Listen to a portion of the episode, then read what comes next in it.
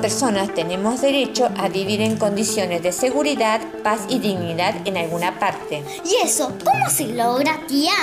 El Estado en realidad tiene que tomar todas las medidas necesarias para que a nadie le falte un techo, prohibir los desalojos forzosos y centrarse en la gente que más necesita, para asegurar que la vivienda de todas las personas sea adecuada.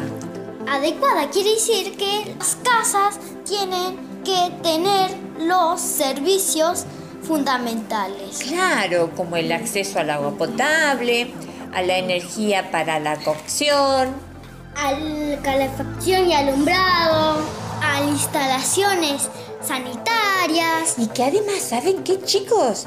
A la escuela y al hospital, para que estén cerca y en condiciones.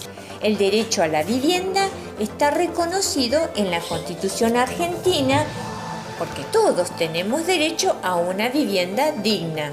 La historia de los derechos humanos es la historia de la lucha por alcanzarlos. Asamblea Permanente por los Derechos Humanos, Esquel.